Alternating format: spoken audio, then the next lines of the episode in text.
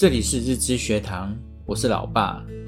比较真的无所不在，比较总是让我们有负面感受，但其实比较是我们的天性。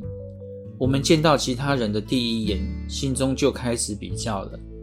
每天与同学比成绩分数，跟同事比衣服、比包包，跟亲戚比学校、比事业，永远比不完。因为人外有人，天外有天，没有人会赢一辈子。我们这一代的人，很多都是在比较中长大的。父母有意或无意地拿自己和别人家的孩子做比较，我也是其中之一。虽然也会因为这样激励自己更加上进。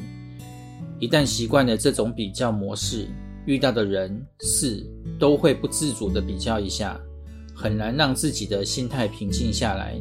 其实是一件很累人的事。比较也不是都不好，比较是可以帮助我们对遇到的人事物有更正确的认知，同时决定出应该如何应对的作为，理解及清楚自己所处的位置。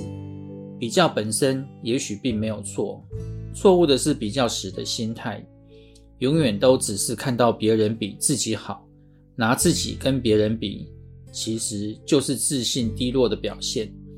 过度的比较可能会让我们失去自信或者焦虑，也会阻碍自我成长。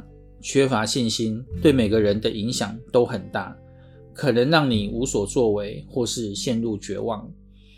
如何避免比较？可以从观察自己的行为开始。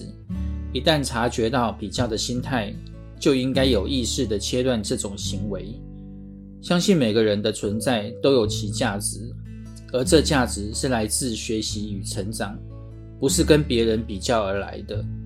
所以别拿自己跟任何人比较，应该更积极地实现自我成长。人生本来就有许多不公平的地方，所以绝对不要拿小孩和别人家的小孩做比较，受伤的一定是自己家人。希望对你们有帮助，我们下回见，拜拜。